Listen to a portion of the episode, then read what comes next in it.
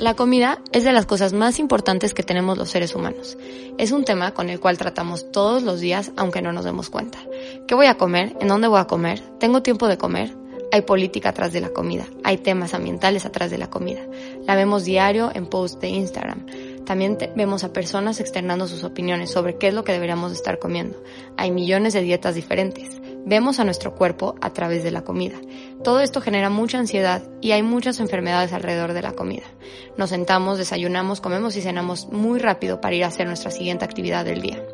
Todo esto me lleva a pensar, ¿le estamos dando realmente el suficiente valor a nuestros alimentos? ¿Sabemos todo lo que implica su producción? ¿Estamos conscientes de lo importante que es el campo en nuestras vidas?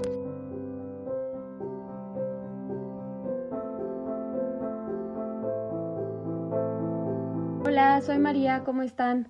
En este episodio del podcast vamos a estar hablando sobre cómo alimentar de forma sostenible a los 10 millones de habitantes que se piensa que vamos a hacer para el 2050 en el planeta Tierra, que como pueden ver somos muchísimos.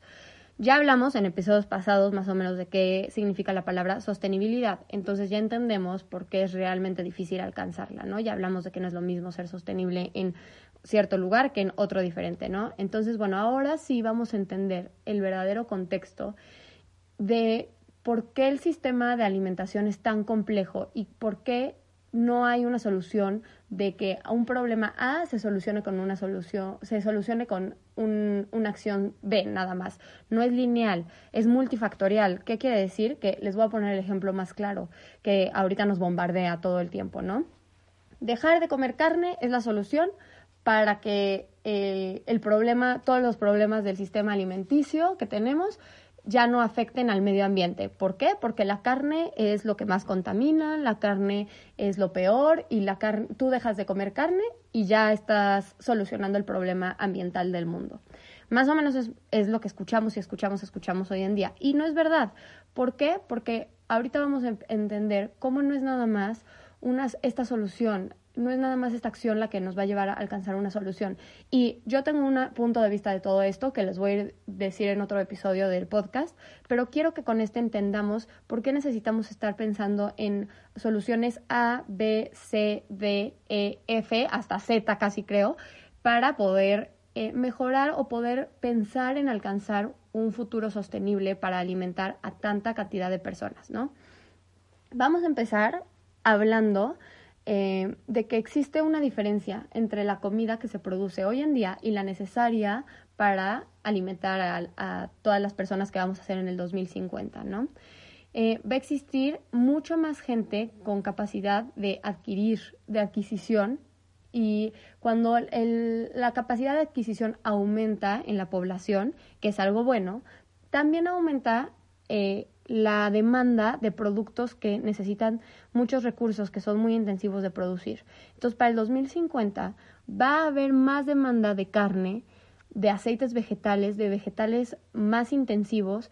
Entonces, no es real pensar que la producción de estos alimentos va a disminuir cuando la tendencia hoy en día dice que va a aumentar. Hay que prepararnos para esto, ¿no? Hay que ser conscientes de que se necesita más producción de estos alimentos de forma responsable para poder satisfacer a la cantidad de gente que vamos a hacer en el 2050 y esta 2000, 2050 y que esta gente necesita tener acceso a estos alimentos eh, de forma pues económicamente posible y alimentos que sean nutritivos para ellos, ¿no?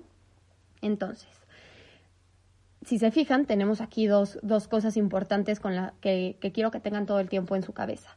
Al mismo tiempo que se necesita disminuir, mitigar la emisión de gases de efecto invernadero, que todos estos eh, alimentos intensivos eh, generan, que son los mayores eh, que producen dentro de los sistemas de producción, los productos animales, aceites vegetales y estos, necesitamos mitigar esta producción de efecto invernadero y parar la conversión de bosques o ecosistemas naturales a tierra agrícola para producir más de estos alimentos.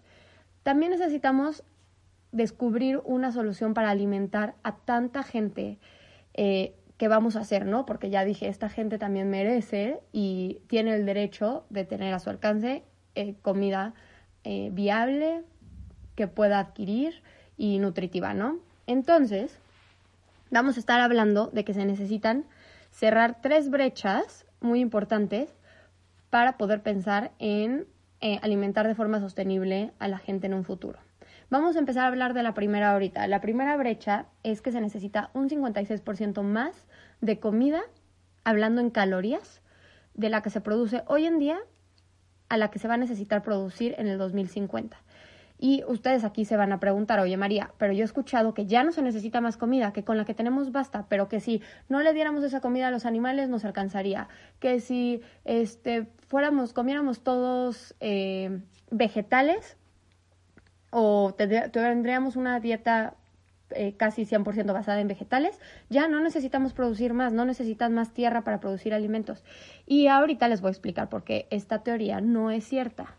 Esta teoría no es cierta porque esta, no toma en cuenta el desperdicio que existe en la cadena de alimentos y, toma y sí toma en cuenta eh, el tercio de calorías, porque esta teoría está basada en calorías, eh, que se utiliza en la producción animal para alimentar a los alimentos, ¿no? Entonces, ustedes piensen que del 100% de calorías que se producen en el mundo, un tercio eh, va a la alimentación de, de, los animales de producción que nosotros nos comemos después o que nos comemos el huevo, X, lo demás.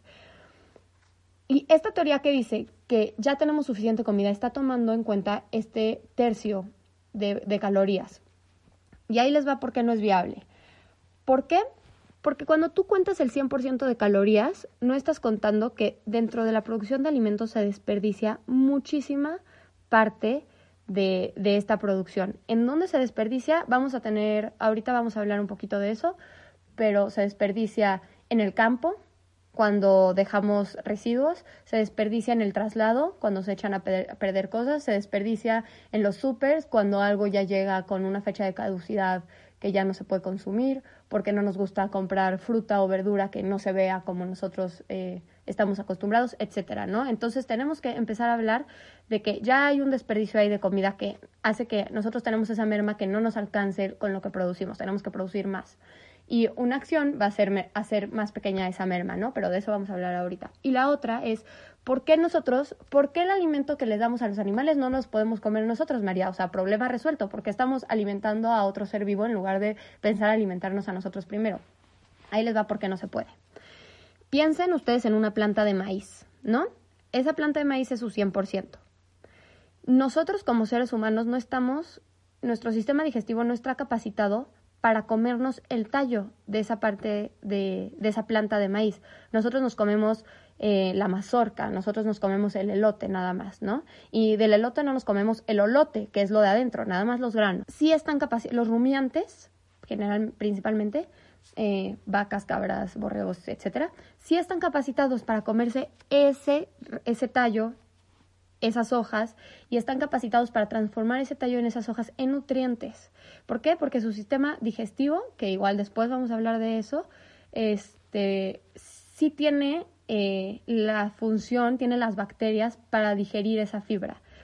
Entonces, nosotros, por ejemplo, piensen ahora en una planta de avena nosotros nos comemos la hojuela de avena, que es muy pequeñita por porcentaje de la planta. Los animales tienen la capacidad de comerse el tallo, las hojas, entonces nosotros no podemos consumir todo lo que esos animales consumen, solo consumimos una parte. Ellos sí tienen la capacidad de consumir todo y aprovechar todo, nosotros como seres humanos no. ¿Qué tendríamos que hacer? Tendríamos que cambiar esas tierras de, de que se producen, no sé, maíz, avena, alfalfa, a producción de, de vegetales que nosotros consumimos, como pues vegetales, hortalizas, fruta, frijoles, y estos productos requieren, son un poquito más intensivos de producir. ¿Por qué? Porque el maíz, la avena, no sé si ustedes han escuchado, que se producen de temporal mm, muchas veces en muchas regiones del mundo, es decir, con el agua de lluvia que cae. Este, y las frutas, las hortalizas, los frijoles, todo esto requiere más tierra generalmente para producirse, requiere de fertilizantes para alcanzar los, eh, las necesidades de las plantas, eh, requiere de más agua y requiere de más calorías, o sea, el, requiere de más recursos por caloría producida que los alimentos, ese tercio de, alimentos que se destinan a consumo animal. Entonces necesitamos, ahí tendríamos que convertir todavía más tierras, ¿no? Entonces por eso Eh, y antes de que me digan, ah, María, pero ¿cómo que se necesita más fertilizante si hay producción ecológica? Bueno, la producción ecológica también está demostrado que tiene menores rendimientos por hectárea. Es decir, para producir, no sé, piensen en un kilo de frijoles, mientras que en una producción convencional no es este rendimiento, ¿ok? Pero es para que entiendan, se necesitaría una hectárea que no es cierto, este, en producción orgánica se necesitarían dos hectáreas para producir el mismo kilo de frijoles, ¿no? Y no estoy diciendo bueno o malo, estoy diciendo como hechos, para que entendamos por qué no es cierto que no se necesita ya más comida para, para satisfacer nuestra necesidad de alimentos, ¿no? Entonces, bueno. Eh, la segunda brecha de la que estamos hablando es de la conversión de la tierra que se necesita para producir esta cantidad de alimentos. Si siguiéramos la tendencia de rendimientos que tenemos hoy en día, necesitamos 593 millones de hectáreas más a nuestra disposición y nosotros queremos necesitar menos. Entre menos hectáreas se necesiten eh, para producir más alimentos, eh, mejor, porque convertimos menos bosques en tierra agrícola y bla, bla, bla, todo lo demás. Eh, y lo otro es el, la brecha de gases de efecto invernadero de 11 gigatones, ¿no? Entonces, que se espera que se produzcan más en el 2050 si seguimos a este ritmo. Y entre esto y lo necesario para no provocar cambios, más impactos climáticos, ¿no? Entonces ustedes piensen en, en estas tres brechas que necesitamos cerrar para poder alimentar de forma sostenible a la población en el 2050, ¿no? Entonces es la brecha de en cuestión de comida producida, la brecha en cuestión de hectáreas necesarias para producir esta comida y la brecha de eh, los gases efecto invernadero que se van a producir si seguimos con esta tendencia de, eh, producción de comida y la que se necesitaría para no estar impactando al medio ambiente. Bueno, todos estos datos no me los estoy sacando de abajo de la manga. Cada año sale un reporte del World Resource Institute en colaboración de otras organizaciones. Este sale generalmente em, en junio y se lo recomiendo muchísimo que lo lean. Está ahorita el del año pasado y en junio van a sacar el actualizado del 2020. De todas maneras les dejo el link en la descripción para que lo puedan eh, bajar. Está extenso, pero bueno, justamente ese reporte es el que vamos a ir desmenuzando en, estos episodios del podcast. Entonces, hoy vamos a empezar con el primero. Eh, el primer factor que ellos explican que necesitamos como que eh, cambiar para poder tener una alimentación sostenible y es reducir el crecimiento de la demanda de comida y otros productos agrícolas. ¿Cómo llegamos a reducir este crecimiento de la demanda de comida? En primer lugar, el primer paso es reducir nuestro desperdicio de comida, ¿no? Que ya hablamos que desperdiciamos comida en varias eh, etapas del proceso de producción. Aproximadamente un cuarto de la comida que se produce para consumo humano no se come. La pérdida de esta comida sucede en distintos puntos de la cadena de producción, como ya hablamos de esto, desde su cultivo hasta el tenedor. Em, hay un efecto entre los países de menor desarrollo, se desperdicia más en la producción, y en los países de mayor desarrollo, digámoslo así, como por ejemplo Estados Unidos, Europa, Canadá, se pierde más en el consumidor. México también entra dentro de este, de este rubro. Los consumidores del 100% de la comida que, que se desperdicia somos responsables del 8%, es el mayor porcentaje. Entonces, está en nuestra responsabilidad como consumidores, aquí sí recae en nosotros, reducir este desperdicio de comida, ¿no? Que el 100% de la comida que se desperdicia, que, ¿en qué afecta ambientalmente? Bueno, este desperdicio gasta un cuarto del agua que se utiliza en la agricultura, es muchísimo. Su producción es el equivalente a un país mayor al de China, su, el desperdicio, y sería, es el responsable del 8% de emisiones de gases de efecto invernadero el desperdicio de comida. Y si fuera un país, sería el tercero el tercer lugar en emisión de gases de efecto invernadero en solamente el desperdicio de comida. Y nosotros en México, que somos partes de Norteamérica, eh, la región del mundo que más desperdicia comida, la responsabilidad está en nosotros como consumidores. Digo, obviamente la responsabilidad está en todos, no nada más en nosotros, pero el mayor porcentaje de comida se desperdicia en nuestras casas o en restaurantes o en supermercados, o sea, en, como consumidores, ¿no? Em, ¿Qué se desperdicia? Lo que más se desperdicia medido, si medimos calorías, son cereales. Y si fuera peso, serían frutas y vegetales. los productos animales son los menos, lo que menos se desperdicia en el mundo. Eh, carne, huevo, etcétera, es lo que menos se desperdicia. Lo que más, eh, fruta y vegetales, si consideramos peso, si estamos pensando en calorías, son los cereales.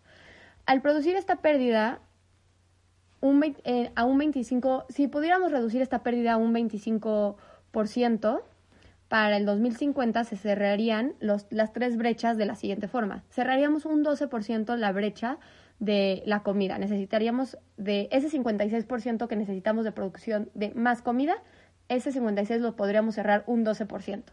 En cuestión de tierra, cerraríamos esa brecha un 27% y en cuestión de gases de efecto invernadero un 15%. Entonces es un efecto bastante notable, ¿no? ¿Cuál es nuestra responsabilidad como consumidores? Em, pues bueno, hay diferentes acciones, pero desde tener una preparación en nuestras casas, pensar qué es lo que realmente se va a consumir en la semana, planificar nuestras comidas, congelar lo que ya no, no vamos a necesitar pronto, ¿no? Eh, tener una composta es una, una solución muy, muy, muy buena. ¿Por qué? Porque lo que más desperdiciamos es justamente comida compostable, comida que se puede traducir nuevos nutrientes, nueva tierra y, mm, y, bueno, de esto vamos a hablar también en otro episodio un poquito más a fondo sobre la composta, ¿no? ¿Cuál es la segunda acción que podemos hacer como consumidores, como nosotros? La primera, ya hablamos de eso, reducir nuestro, nuestro desperdicio. La segunda, cambiar a dietas más saludables y sostenibles. Aquí es importante que tenemos que entender que la tendencia mundial, como ya explicamos al principio del podcast, es que eh, el consumo de carne de rumiantes va a subir un 88% de la que tenemos hoy en día. Entonces, la realidad es que la carne de res, la carne de vaca, eh, necesita muchos recursos para producirse de manera intensiva, no extensiva, que tengo un Instagram TV en, en Plato Sostenible, en la página de Instagram, por si quieren ir a ver, donde hago esta diferencia de entre qué es un sistema intensivo y uno extensivo. Pero intensivos son corrales de engorda, por ejemplo, y extensivos son los que están pastando en pastoreo. Y la producción de carne de forma intensiva es lo, lo que más eh, gases de efecto invernadero produce, ¿no? Pero ustedes imagínense que de todas maneras va a aumentar un 88% la demanda de estos productos. Entonces, pues realmente sí es una... El, consumir em, de manera responsable la carne, ¿qué quiere decir? en este informe dice que la porción más o menos de una carne de hamburguesa a la semana, uno, una y media por persona, disminuiría de, en gran manera el, el impacto que tiene eh, nuestro consumo sobre eh, lo sobre el, el medio ambiente, ¿no? Entonces, hacerlo de manera responsable. ¿Por qué? Porque en los países que más, eh, otra vez caemos en lo mismo, en los países con más poder de, de, de, consumo, que es Estados Unidos, Norteamérica en general, o sea, ahí estamos México, Europa, etcétera, tenemos la, la oportunidad de cambiar un poquito nuestra dieta hacia, pues, cosas que sean menos eh, intensivas como pescado, pollo, huevo, si, si no estamos preparados para dar el paso a, cambiar a una dieta un poquito más eh, basada en vegetales o si ustedes están conscientes y quieren y les es fácil hacer este paso, también es algo muy bueno. Entonces, yo como productora, yo me, me, me pues mi carrera está enfocada en producción de productos animales, no estoy en contra de que la gente cambie sus dietas. Es más, es algo bueno, pero no podemos pensar que nuestra acción como individuo en Norteamérica o eso es la solución para todos. ¿Por qué? Porque en países de bajo nivel social, los problemas de nutrición son un, un tema de importancia mundial y eh, la producción de carne es básica para luchar contra esos problemas, porque la carne es un muy buen alimento eh, en cuestión nutritiva. Después vamos a explicar por, qué eso. En países como en México, por ejemplo, reducir la ingesta de calorías a 52 calorías, más o menos, reduce, reduciría este eh, efecto de invernadero, de, gases de efecto invernadero, casi a la mitad y cerraría la conversión de tierra casi completamente. Entonces, sea cual sea nuestro caso, no basta con cambiar a dietas más sostenibles porque la producción va a seguir subiendo, por lo que debemos enfocarnos también en producir de forma más eficiente, ¿no? Y la, el tema de los productores va a ser el segundo episodio de este, de este podcast, bueno, de esta serie de podcast, ¿no? Entonces, bueno, Hablando sobre dietas más sostenibles, em, si está dentro de nuestras posibilidades y vivimos en países que tenemos como un poquito más de poder adquisitivo o que somos un poquito más intensivos en nuestras producciones, cambiar a una dieta que coma lo menos posible carnes rojas, sí es una acción viable para eh, disminuir las brechas en cuanto a gases efecto invernadero y en cuanto a eh, alimentación y conversión de tierras, ¿no? La, la tercera acción es evitar competencia entre los cultivos para bioenergía. Erróneamente pensamos que los cultivos bioenergéticos a veces serían como la solución, ¿no? O sea, decimos, ah, pues es bio, natural, ya. O sea, tendríamos que estar cambiando todo para bioenergía. Pero si la bioenergía compite con la producción de comida en recursos como tierra y agua, se necesita mucha más tierra de siembra. La biomasa, que es de donde saca la energía los eh, biofuels, eh, de los cultivos es la fuente, es una fuente ineficiente de energía. ¿Por qué? Porque si aprovecháramos toda la biomesa que se cultiva en la tierra, incluidos forrajes, residuos, pasto que se comen los rumiantes en los pastizales, madera de los bosques, eh, solamente se produciría un 20% de la energía que se necesita globalmente. Entonces, pues bueno, esto no es como que la, la solución más viable y tenemos que encontrar otros eh, otras maneras de producir energía que no compitan contra nuestra alimentación, porque realmente pues primero va nuestra alimentación antes que la energía. Y otra cosa que es impresionante es la fertilidad. La fertilidad, y por eso es importante hablar, les digo que la comida no es, no es un factor únicamente, son muchísimos. La fertilidad, vamos a hablar también de la importancia pues, de temas tabús como la sexualidad, la fertilidad, porque aunque ustedes no lo crean, eso afecta el sistema de alimentación. Eh, obviamente la brecha de la comida se agranda si el crecimiento de las poblaciones y el crecimiento de la, de la población se estima que la mitad va a pasar en África y en Asia. ¿Y qué pasa? En países que, que, tienen bajo desarrollo se ve que el nivel de fertilidad, el nivel de nacimientos de los niños es muchísimo mayor porque no hay educación. Igual también, no sé, por ejemplo, aquí en América Latina es un tema un poco tabú por la iglesia y no se habla y no hay una sexualidad abierta. Entonces, ¿qué, qué pasa? Que en países con poca educación se ve que hay más nacimientos y más nacimientos significan más, más bocas que alimentar y no es algo, es algo que parece cruel de decir, pero generalmente la, hay más nivel de nacimientos en familias con un menor ingreso social. Entonces, ¿qué pasa? Que ahí empieza un círculo vicioso en donde no estamos apoyando al medio ambiente y es un tema que necesitamos empezar a hablar de forma eh, social. De esto vamos a hablar un poquito más también en otro, episodio, en otro episodio. Quiero invitar a algún especialista que sociólogo más o, o, que se dedique un poquito más a este tema que me parece a mí súper interesante porque a veces no captamos que temas como que temas tabús o que temas sociales están afectando a temas ambientales también, ¿no? Entonces, ¿cómo la sexualidad y tener un acceso a educación que debería de ser gratuita y accesible para todos afecta a, a nuestro medio ambiente, afecta al sistema de alimentación, ¿no? Entonces, bueno, con esto quiero terminar este episodio del podcast en el cual hablamos un poquito sobre nuestras acciones como individuos, como seres humanos consumidores conscientes, para empezar a tener en un futuro una, alimentación más sostenible. Entonces se los quiero recordar. El primer lugar es reducir nuestro desperdicio en lo posible eh, de alimentos. El segundo lugar es cambiar a dietas más sostenibles dependiendo de nuestra situación, es decir, si nos encontramos en una situación donde podemos cambiar a dejar de ingerir tanta carne roja, cambiar a eso y si nos encontramos en una situación, en una comunidad donde no tenemos accesos acceso a, tanto, a tantos alimentos y podemos eh, criar o podemos tener al alcance eh, o estamos malnutridos y tenemos al alcance carne roja, comer carne roja, esa es la forma sostenible de hacerlo. También lo siguiente es buscar la manera de no competir contra los...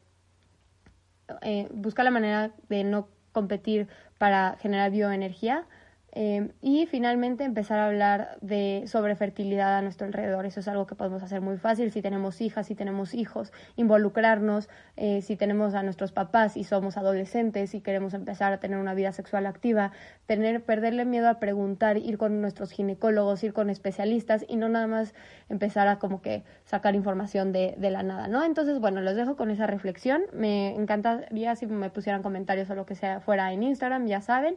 Y bueno, nos vemos para el siguiente episodio en donde vamos a hablar un poquito ahora sobre los productores, porque acuérdense que la tendencia es que se necesiten más productos intensivos y que vayamos a necesitar más, eh, más producción de los mismos. Entonces, bueno, muchas gracias por escuchar el podcast y nos vemos en el siguiente episodio.